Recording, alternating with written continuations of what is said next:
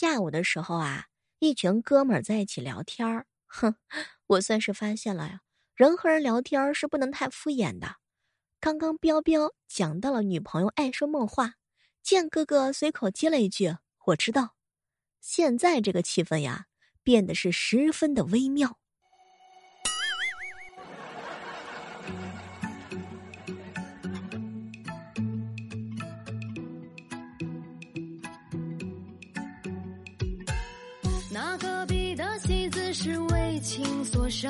嗨，各位亲爱的小伙伴，这里是由喜马拉雅电台出品的《万万没想到》。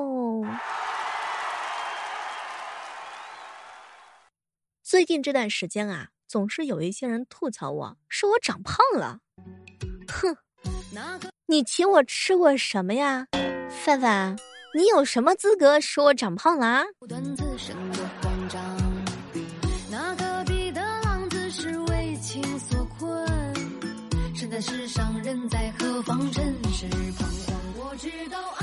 一小姐妹儿啊，就一给我发了条微信：“小妹儿姐，口臭有什么办法呀？一天刷牙两次不管用了，舍友总是说我口臭，我也不想这样。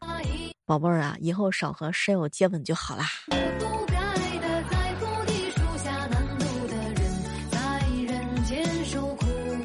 好朋友逍遥哥哥呀，范范呀，都是一群吃货啊！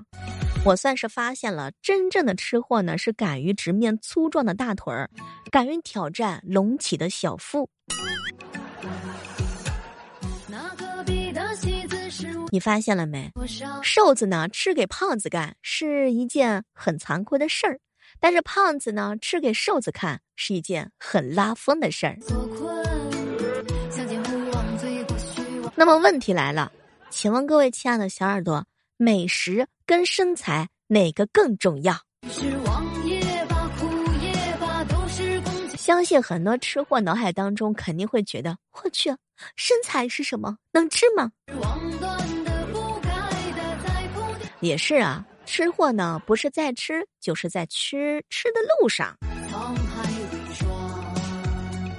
好朋友范范总是跟我说：“小妹儿姐呀，民以食为天，哼，没有吃就没有爱情。不信你一顿饭不请，不带请那个谈一次恋爱的给我看看。”不是范范，我都没太听懂，你这是想让我请你吃饭呗？哥们儿逍遥啊，总是跟我吐槽：“小妹儿，美食重要，吃饱了才有力气减肥。”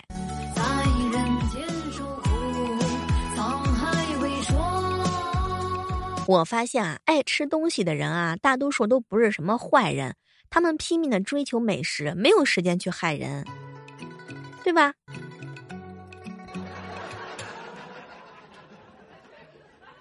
如果你认为吃是吃货人生的全部，那就错了。还有睡，你小妹儿，我不仅最近减肥，而且最近的话呢，还贪睡。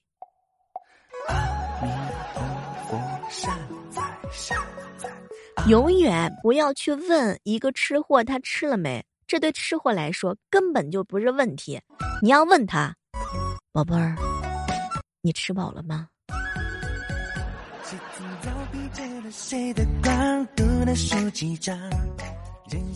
吃货的思路是什么？好吃你就多吃点儿，不好吃多少那么也要吃一点儿，是吧，志强哥？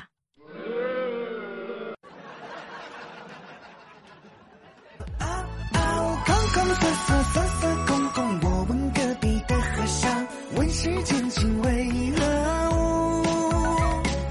一点是红尘，红尘中浪荡。其实吃货的世界和其他人差不多，只不过呢，吃货对美食更加的执着一点儿。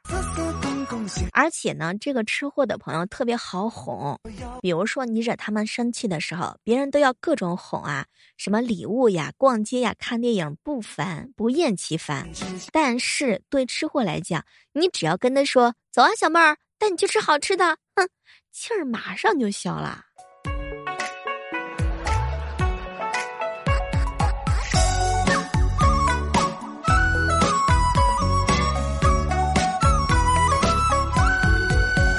谁曾早披借了谁的光，读了书几章，人如玉和黄金屋，玩坏了梦想。有时候仔细的想一想啊，吃货这两个字儿听起来很简单，但是也是一种无上的赞美，洋溢着对美好生活无限追求的正能量。他善良又有爱。隔壁的和尚问世间情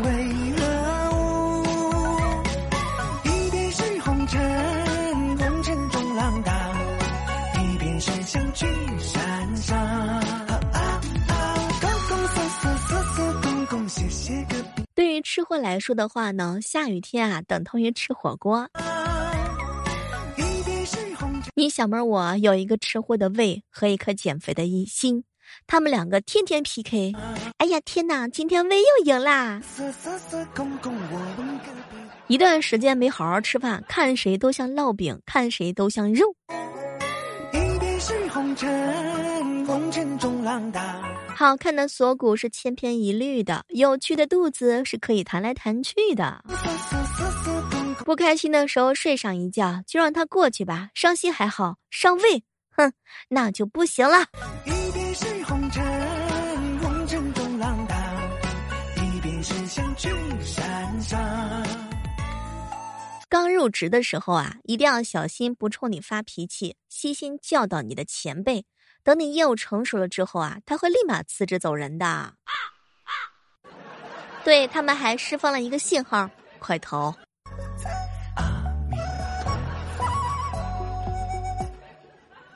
刚刚啊，一哥们儿跟我说：“小妹儿，我中午的时候在健身房呀，我被搭讪了。”哼，当时我就反问他：“嗯，那个彪彪啊，人家只不过是冲你喊了一声‘滚’，死变态，这是女更衣室，你管这个叫搭讪啊？”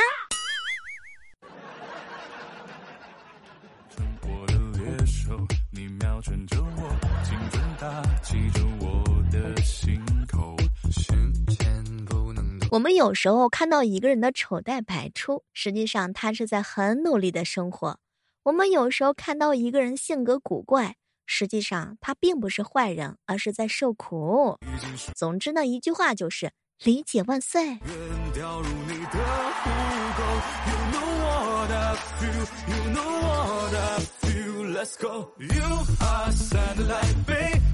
小妹儿，小妹儿，你什么时候最文静啊？嗯、开学的时候遇到老师，操场的时候遇到男神，家中的时候遇到了亲戚，嗯，路上的时候遇到了陌生人，其他时候呀，就像脱缰了的哈士奇。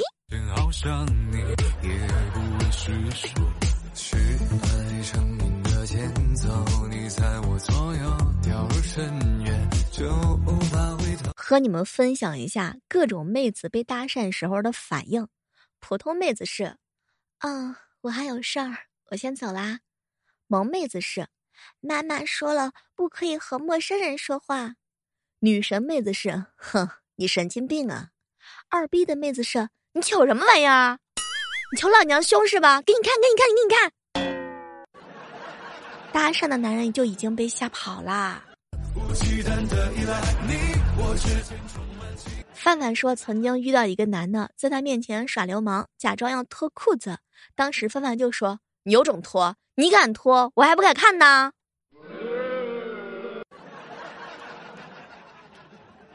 范范，我见你是个女汉子。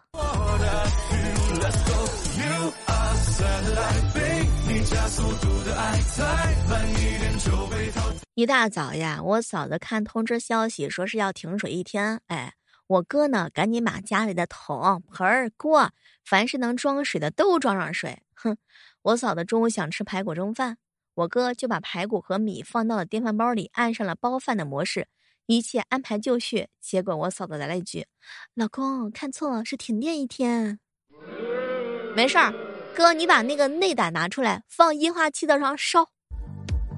我也没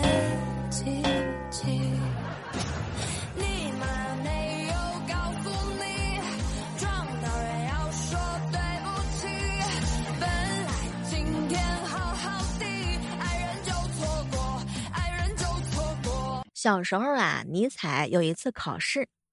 尼采，你为什么又在考试的时候作弊呀？尼采当时挠了挠头，老师，那你说我要在什么时候作弊呀？滚蛋！哎，老师什么时候才能扳回一局啊？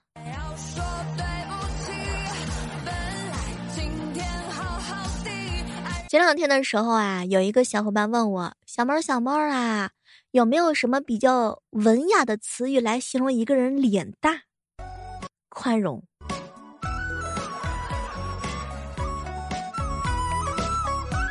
范范跟就一妹妹两个人逛街回来之后啊，就想给男朋友开一个玩笑。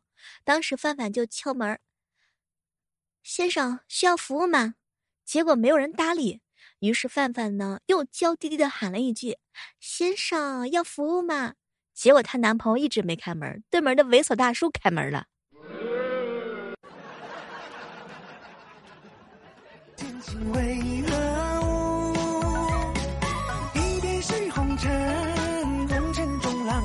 说一个我小时候的事儿啊，我小时候考试发现有人在偷看我试卷，我连忙用身子挡住了卷子。对于这种人，我太了解了。平时不努力，考试呢就想用这种下三滥的手段抢走我倒数第一的位置。后来我长大的时候，我明白了，也许啊，那个想抄我答案的人，人家只是想跟着我的答案反选。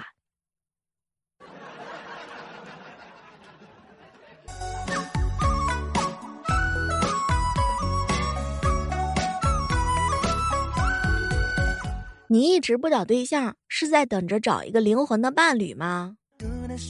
结果一哥们儿跟我说：“小妹儿啊，我这辈子是找不到什么灵魂伴侣呢，只能退而求其次，找一个有钱的。那个富婆都是有要求的，我觉得您这个颜值是有点悬啊，兰大叔。”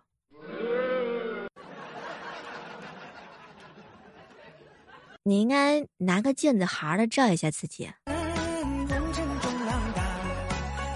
说不经历初恋啊，就不知道什么叫热血沸腾；不经历失恋呢，就不知道什么叫做掉进深坑；不知道暗恋，不不经历暗恋，就不知道什么叫魂牵梦绕；不经历再恋，就不知道什么叫做感情平衡；不经历热恋，就不知道什么叫做情深意浓；不经历痴恋，就不知道什么叫做无悔人生。什么都别说了，看来我只配平淡人生。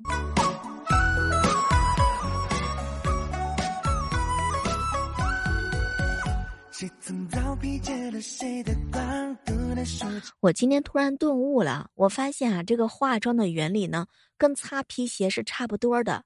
彻底的清洁之后，用比较细腻的颗粒物填充兽皮表面的毛孔，提升光线的反射率，使它看起来光洁，没有褶皱。有时候呢，还要加一层防水的处理。那么这样来看的话呢，你亲一个美女的时候，实际上跟亲墙面没有什么区别。一边是相聚山上。公公瑟瑟瑟瑟公公谢谢个彪彪呀，能够让你觉得快乐的事情是什么？有钱，前任过得不好。哎，我也是这么想的。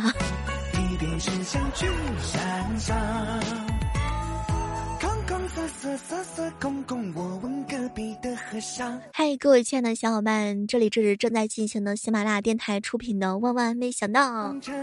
喜欢小妹的小耳朵们还可以同步的搜索主播李小妹呢。每天早上和每天晚上，我都会在喜马拉雅直播间等你哦。也可以搜索到小妹儿的主页，有很多的小说，比如说《逆袭之贵妃是朵黑心莲》这本小说呢，已经全部完结啦。也可以听到小妹儿的耽美悬疑小说，叫做《阴阳委托人》，也是即将完结啦。另外还有一本的话呢，是小妹儿主演的《教我法术的陆先生》这本小说呀，甜蜜啊，虐恋呢。想不想看小妹儿在小说里是怎么样撩男主、撩男二，甚至撩男三？期待着能够在更多的节目评论区见到你们的身影哦。也希望各位在收听节目的时候帮我们节目打个 call。好了，我们下期节目再会吧。一边是想去山上。